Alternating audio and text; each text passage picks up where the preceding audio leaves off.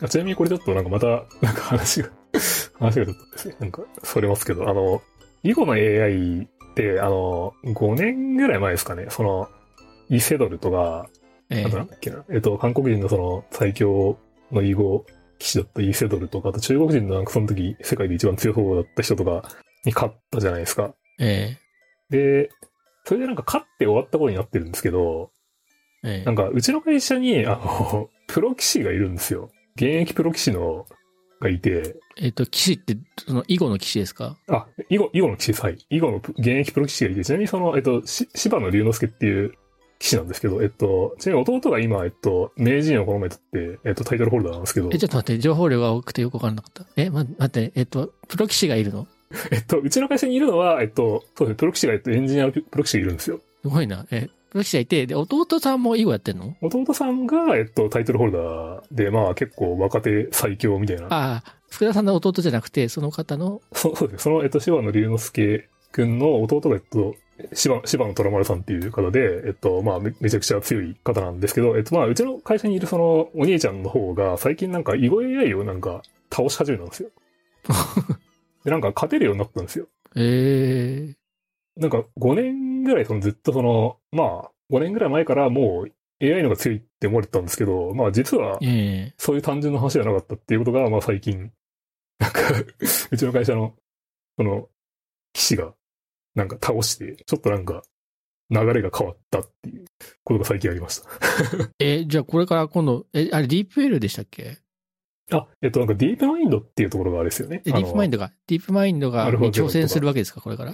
あ、えっと、もう、あそこはもうそういうのやってないんで、アルファゼロとかもうないんであれなんですけど、あ、そうなの？そうですね。まあ、ただ、えっと、なんか、多分ディープラーニングで作られてるやつは、なんか、いや、大体通用するらしいんですよ、その勝ち方は。なので、ディープラーニング、えっと、ディープラーニングで作られてるその囲碁 AI は、大体その通用する勝ち方があるらしくて、まあ、それでその彼はなんかいろんな AI をなんか最近倒してるんですけど、っええていうことが最近あって、だからまあ、実はその AI が人間に勝ったっていうのも、まあなんか、そういう単純な話でもなくて、まあ、うん多くの状況では勝てるように、まあ大半の状況では勝てるようになったっていうだけだったっていうことが最近分かりました。ああ。なんか、イッセドルもなんか、はい。3勝4敗とか、あ全敗とかいうわけじゃなかったですよね。そうですね、そうですね。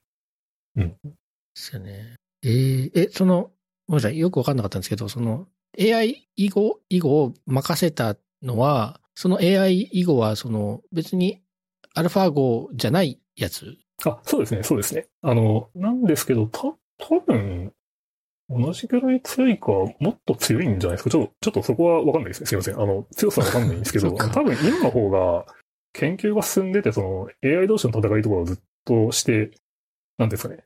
強さを、なんですかね。向上させてる人たちがいるんで、まあ、どうなんですかね。ああんまり、あんまり変わんないんじゃないですかね。ちょっとわかんないです。もしかしたら全然強いのかもしれないし、弱いのかもしれないし、あんまり変わらないのか、ちょっとわかんないです。いや、じゃあそしたらね、なんか、ままだ人間すげえ、すげえって思っていられるですね。そうですね。だから、結構、AI にも弱点があるっていうことですよね。うん。まあでももう本当一定の水準に達しちゃってるから、うん。もう知性はできた。あとはこの身体だみたいな。方向だよね。そうですね。と僕は思いますね。うん。いや、なんか話がすごい長くなってきちゃいましたけど、ちょっと野田さんのその、なんですかね、こう、脳の研究をしてらっしゃる立場からこう、ディープラーニングとかについてどう思うかとか、ちょっとなんかお伺いしたかったんですけど。いやー、いやー、大層なことは言えないかなと思うけど。そそのうちだから意識が宿るんですかね。っていうのは、その、いや、意識があるっていうことを、あの、なんていうか、わ、原理的に僕らはわからないんですよ。はい。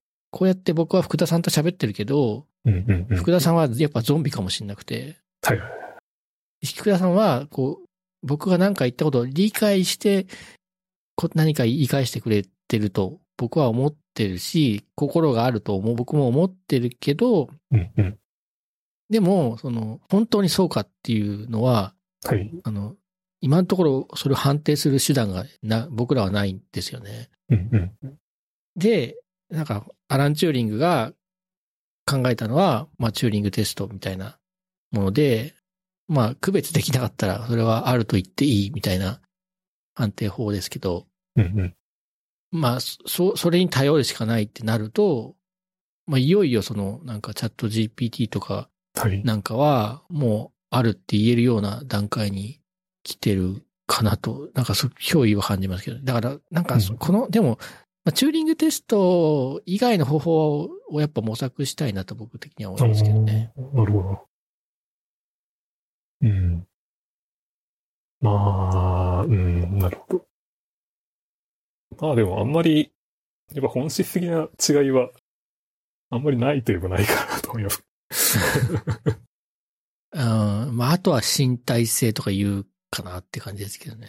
そうですね。まあでも身体性、そうですね、身体性、まあなんかまずあれですよね、言語から外に出るというか、まあその視覚、画像情報とか動画とか音とかの情報を統合していくっていうところがまあ次のステップなんですかね。あ、そうですね。今、ラ、ラングイッチとイメージとかビジョンとか、まあ画像と、あれのせ、あの、統合をやってますよね。はい。まあ、 Stable Diffusion も、あの、なんか、あの、言葉で、えっ、と、着物を着た女の人とか言葉で書くと、それを生成するっていう意味で考えると、はい。まあなんだろう、言語と画像が、その、結びついたうんモデルになってますよね。そうですね。うんうんうん。それなんか GPT-4 もなんかあれですね、画像と、なんだっけな、画像の入力ができるのかな、確か。なんか、テキストと画像の入力が本当はできるらしいですね、確か。あ、画像もできるんですか？あの、今はそうですね、使われてないというか、チャット GPT では使えないんですけど、なんか実際には確か画像の入力もできるっていう話でしたね。え、あ、な、何だと画像の入力ができる？あの、G、GPT-4 が、GPT、GPT3.5 は多分その言語だけで、ええ。GPT-4 は、えっと、画像の入力もできるっていう話でしたね。あでも今、インターフェースは出てない、表示されてないってことですか？えっと、そうですね。まあそうですね。API も多分、あの、Web はそうですね。もちろんできなくて、Web のその、チャット GPT からは使えなくて、API も公開、一部公開されてるんですけど、でも多分使えないので、まあ多分これから近々公開されるんじゃないですかね。もう、そういう、ある、できる仕組みとして作られてるらしいんで。うん。あの、僕はあと思ってるのが、その、まあ、えオープン AI はそのオープンソースじゃないので、そのはい。中身見れないんですけど、あれってそのニューラルネットワークでできてますよね。はい。だから、そのニューラルネットワークの、そのネットワークの構造がどうなっているのかっていうのを知りたくて、おーでグ Google のなんかのブログで、はい。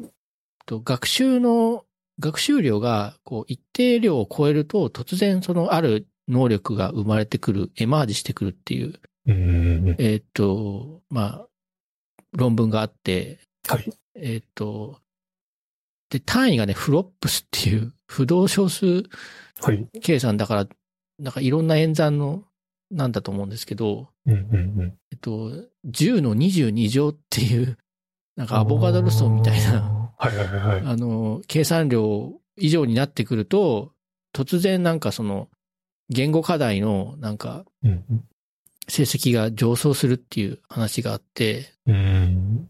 で、なんかそ、そこでなんか何が起こってんのかなっていうふうに思ってて、うーん。なんか、まあ、さっきあの、ミジンコはどうのとか言ったんですけど、まあ、ミジンコとかがいて、えっと、線虫っていうウジ虫みたいな虫がいて、はい。で、ハエとか昆虫があって、うんうんうん。えーっと、まあ、ちょっと飛ぶけど、爬虫類がいて、とカエルがいて、で、、マウスがいて、えーっと、僕ら人間がいるみたいになった時、まあ、脳の神経細胞の数は飛躍的に増えていくんですけど、はい。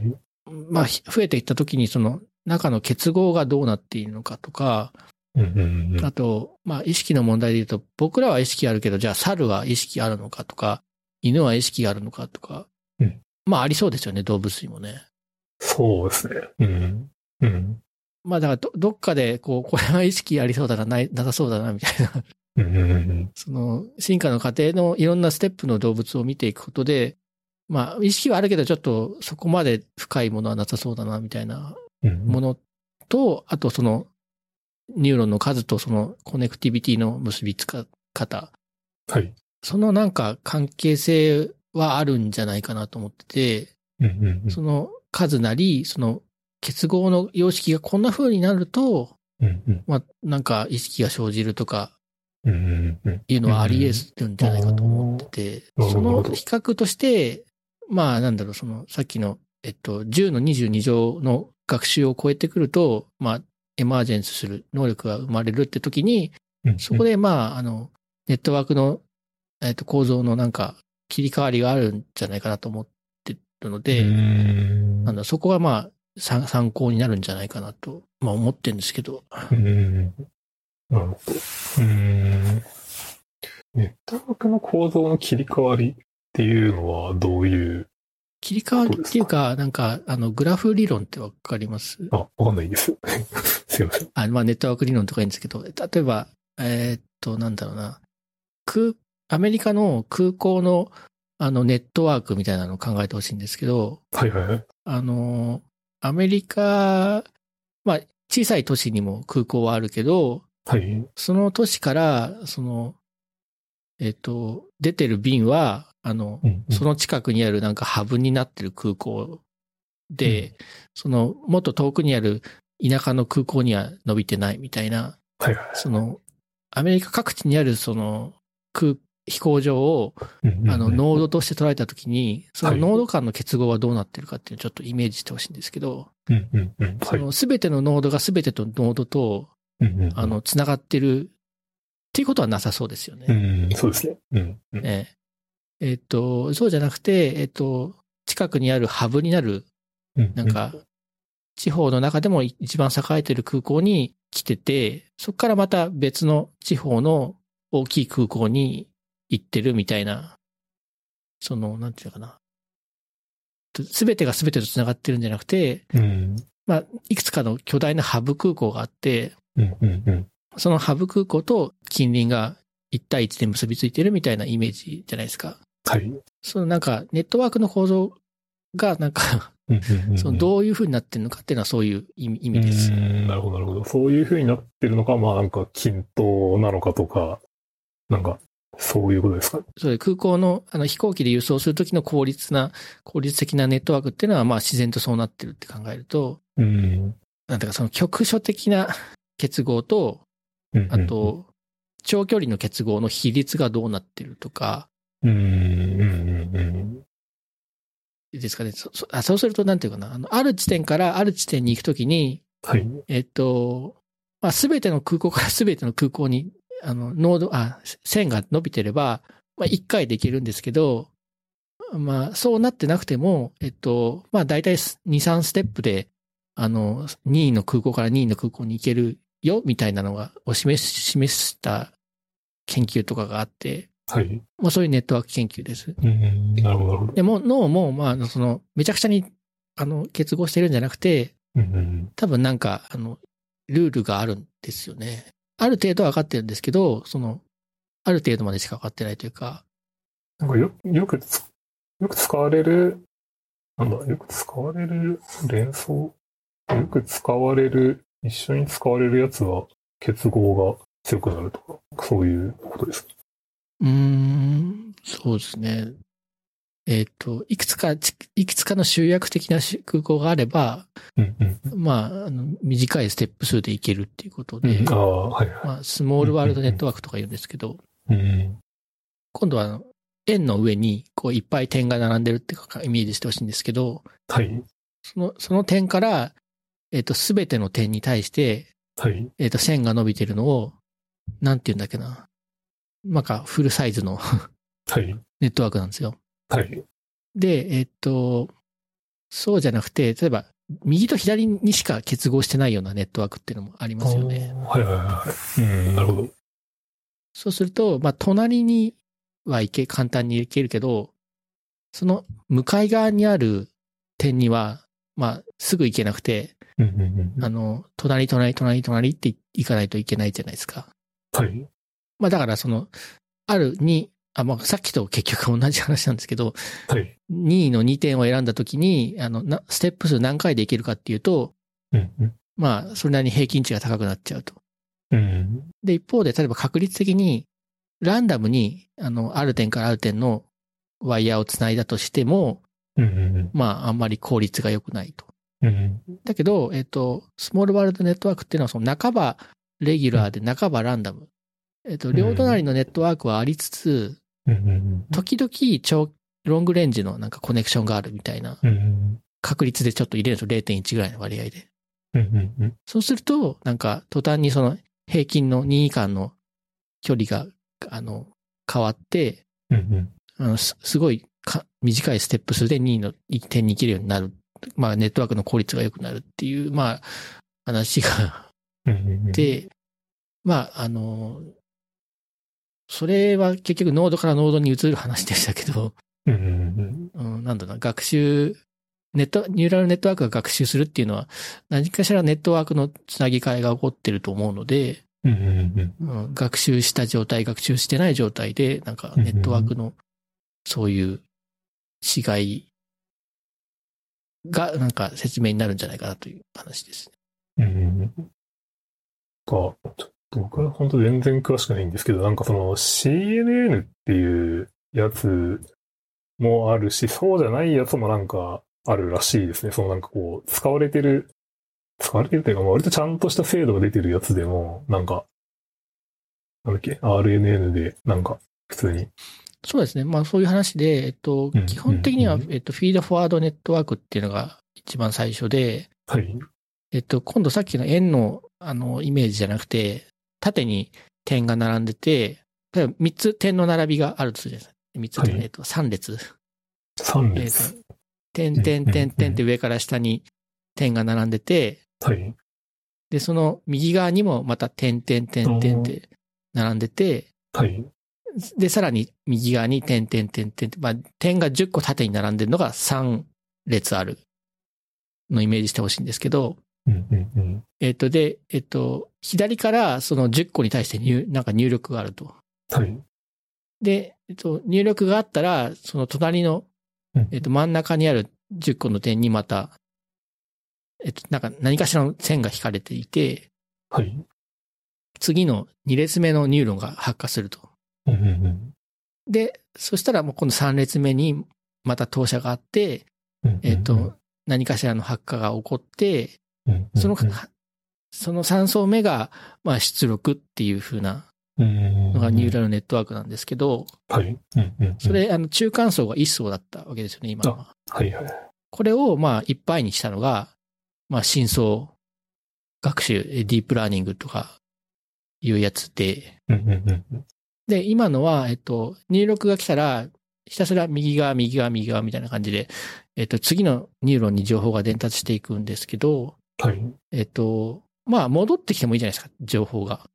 ああ、はいはい。うんうんうんだから3層目まで行ったのが、また1層目にまた入力があるみたいなのが、リカレントニューラルネットワークで、うん。うんうんうん。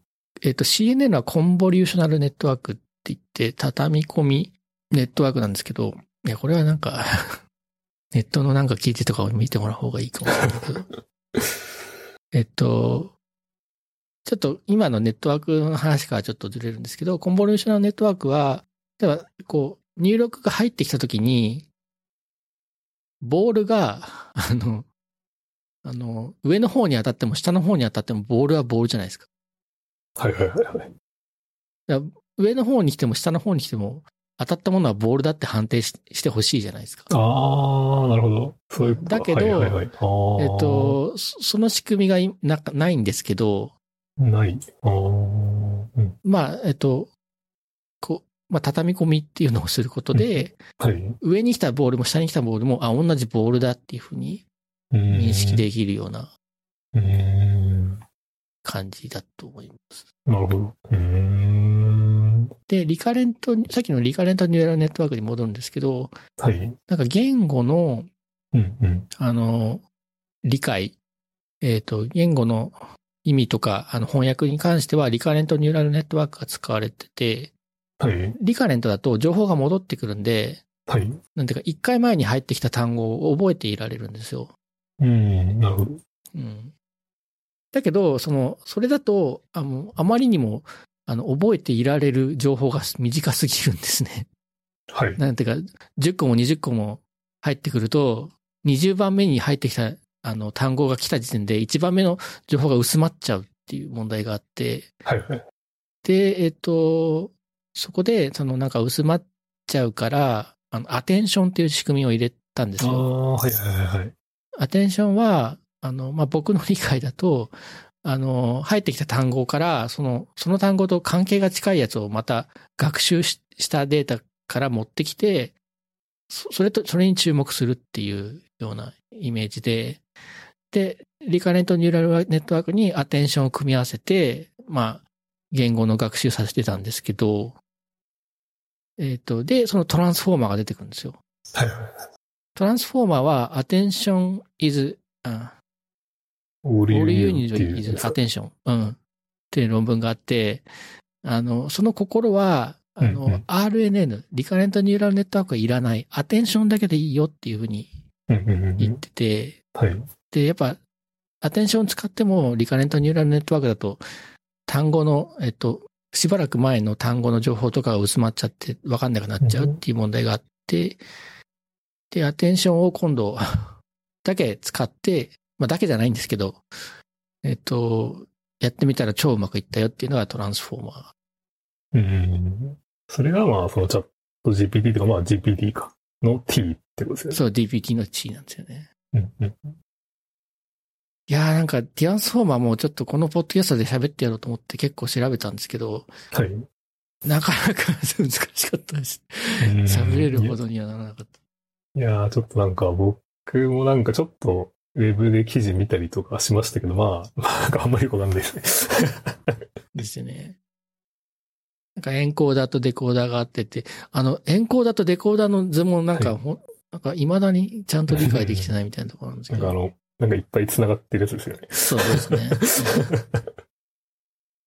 あとその、ポジショナルエンコーディングっていうのがあって、えっと、リカレントニューラルネットワークを使った時は、なんか、はい。えっと、一単語一単語来たらその単語に関して評価してたんですけど、はい。えっと、ポジショナル、それだとやっぱその単語うん。の影響、現在の単語の影響が強すぎちゃうんですよ。うん。で、えっと、ポジショナルエンコーディングを使うと、うん。うん。なんかその、その、えっと、単語自体とは別にその単語の系列を、の情報を持ってるってことになってて、だから語順の情報がなんかやっぱ別にあるってことになるんですよね。うん。そこは多分僕は強いところなんじゃないかなと思うんですけど、うん。うん。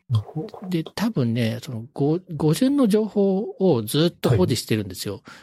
うん。で、も、どっかで、あの、溢れるんですよ。はいはいはい。うん。で、その溢れた時に、チャット GPT が忘れるんだと思います。うん、なるほど。うん。なんか、チャット GPT は、なんかこう、何トークンまではなんか情報を保持してくれるみたいな、なんか、みたいな感じらしいですね。そうですねええなんだっけ？なんか、よ、なんだっけ ?GPT3.5 だとなんか4000トークンぐらい見てくれるけど、うん。GPT4 だとなんか、なんだっけ？なんか3万ぐらいになったみたいな話でしたっけ？確かそうですよね。うんうんいや、なんかそ、そうですよね。うん、うん、うん。4000だと結構会話の途中で切れちゃうかもしれないけど、3万だったら、一通りに会話が終わるまでは持ちそうな気もするし。そうですね。まあ、それもそうですし、なんかもう単にその、なんていうんですかね、長く覚えてくれるとかいう次元ではもう全然ないので、うんまあちょっとぜひ、使ってみてください。わかりました。はい。これ本当にやばいというかもう、まあ、完全にその、まあソフトウェア、プログラムの人間が書く必要は完全になくなったっていうことは、まあ、もう確信を持ってますし、まあ他の仕事も、なんですかね。まあ、そうですね。まあちょっと人間が勝てる仕事っていうのは、まあやっぱりあんまり、なんですかね。頭脳労働、まあ頭脳労働では多分なくなっていくと思うんで、どんどん。まあ結構、そうですね。もう本当に数年ぐらいすると多分全然変わってしまうんだろうなと思いますけど。そうですね。なんか、そう、なんか、変わりそうだなっていう感じは僕もすごくしてるから、うん変わりますよね。いや、結構その、まあ本当スマートフォンとかインターネットとかの登場の日じゃないと思うんですけど、うん。いや、もうなんか Google とかみたいな、なんか、IT の、なんていうのかな、すごいのはもう来ないと思ってたんで、ああ、うん。来ましたね。そうですね。うん、うん。まあちょっと、小沢さんとかはその、脳の研究っていう観点がなんですかね。なんかもしかしたら他の人とは全く違う何かにこう気づいたりするかもしれないので、ちょっとなんかそういうのがあったら面白いなと思いますけど。あその時はじゃあ一発一緒に当てましょうと。ぜひ。そうですね。い、やーなんか、いやでも本当それなんかあるかもしれないなって思いますけどね、なんか、その、まあやっぱりエンジニアはやっぱりそのそんな人間の脳に詳しくないんで、エンジニアというか、その機械学習エンジニアとかも。うん。なんか、そのそもそもそこからその着想を得て成功したわけじゃないですか、ニューラルネットワーク AI が。うん、でも着想は得てるかもしれないけど、なんていうのかな。なんか別物になってるような気もするし。うん、本当きっかけだけっていう感じがする。で、なんか脳を、脳になんか完全に即さないといけないかっていうと、うんなんか、そんなことはなくて、や要はいい、すごいものができればそれでいいわけじゃないですか。そうですね。うんうん。どうな、どうなんだろうな。まあ、ニューロテックとか最近言いますけどね。そうあの、なんだろう。ヘッドギアつけてなんか脳、あの、思、思うだけでなんか操作できるとか、はいはいはいはい。うん、そういうのはあるけどな。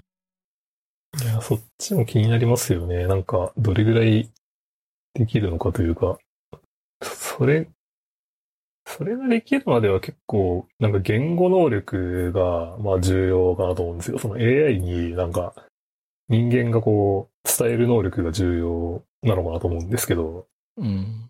なんか、もうそれもなんか必要なくなったらなんか、人間の能力に生産的な意味は全くなくなるから、なんか、すごいですよね。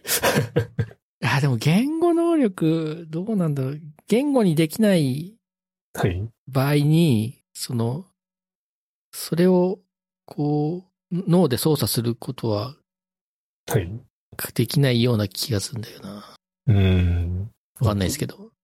その、言語化できない部分、脳の活動を、あの、AI が、なんか、汲み取ってくれるようになるのかもしれないけれども、うん。だから言語化できないってことは脳の中にもその活動ができてないってことじゃないかなっていう気はうん。しますね。うーん、なるほど。まあ、はっきりは意識してないっていうことなんですかね。う。うんん。いや、ちょっと、今日、なん、何時間 ?3 時間3時間ぐらいやってますすごいですね。これちょっと分割しないといけないかもしれない。だいぶ、なんか長くなってしまいまして。ありがとうございました。いや、なんか、すごい、あの、僕がこ気持ちよくさ喋れる 質問をしてくれてありがとうございます。あ、いえ、とんでもないです。こちらこそ。いや、なんか他にもそう結構、し したいことは結構いっぱいあるんですけど、まあちょっと。いや、僕もまいろいろあるんですけど、ままたぜひお願いします？そうですね。まあもしくは、そうで、まあ飲み、飲みに行くとか。いいかもしれないですけど。まあそうですね。そういうのもいいかなと思います。はい。なんか、最後になんか告知とかないですか？ないと思う、ないっていうか、あの、どうせあの、2桁ぐらいしかうちの、このポッドキャストは聞かれてないんで、告知のあれもないんですけど、回も。そうですね。今特にないかな。そうですね。まあちょっとなんか、今いろいろ、そのチャット GPT とかを使ってなんか作ろうとしてるところなんですけど、まあそうですね。今の時点ではあんまりないですかね。あ、まあ、あ、ツイッターアカウントぐらいですかね。なるほど。えっと、僕の告知で、はい。この七味唐辛子のホームページがちょっと新しくなってあ、まあ、あの、見たことない方いるかもしれないですけど、ちょっと見た目が良くなって、あと、えっと、チャプターごとに、えっと、はい。ウェブブラウザでチャプターをクリックすると、そこから再生できるようにしたっていうのがうんうんうん。一つと、えっとですね、まあ、近々、あの、サポータープログラムというのを始めたいなと思っていて、へこれもー誰が入るんだって話なんですけど、うんまあ、どっかの、あの、アラブの大富豪が聞かないとも限らないので、あの、あの、なんですか、ファンクラブ的な意味合いで、えっと、年会費とかを払ってもらえる、うんうん。や払えるようにしたいなと思っています。ただ基本的にはなんか今まで通り自由にフリーで無料で、えっ、と聞けるようにするんですけども、古いやつ、このポッドキャストの、はい。が正直ちょっとクオリティがよろしくなくて恥ずかしいんですよ。いやー、結構、ポッドキャストってまあ、どこもやっぱ初期は結構なんか、なんかこう、なんていうかね、結構違うなっていうか、結構黒歴史になって消してる人結構いっぱいいますね。そうそう。そうそう、そそれなんで、ちょっと非公開にしたいなと思ってて、有料会員の方には、そのはい。1話から全部聞けるようにするっていうぐらいを考えてます。なるほど、なるほど。まあもしかしたら、その有料プランの方だけ聞けるエピソードを作るかもしれないんですけど、うん。まあそういうのは大体多分、公開するのが恥ずかしいとか、そういう、あの、そんなに、あの、面白いわけじゃないので、そんなに得、得っていうか、あの、お得なことわけはないと思うんですけど、なんか一応このポッドキャストも経費がいろいろかかってるので、あの、応援してくださればと思っています。はい。じゃあ、あの、はい、今日のゲストは福田さんでした。ありがとうございました。ありがとうございました。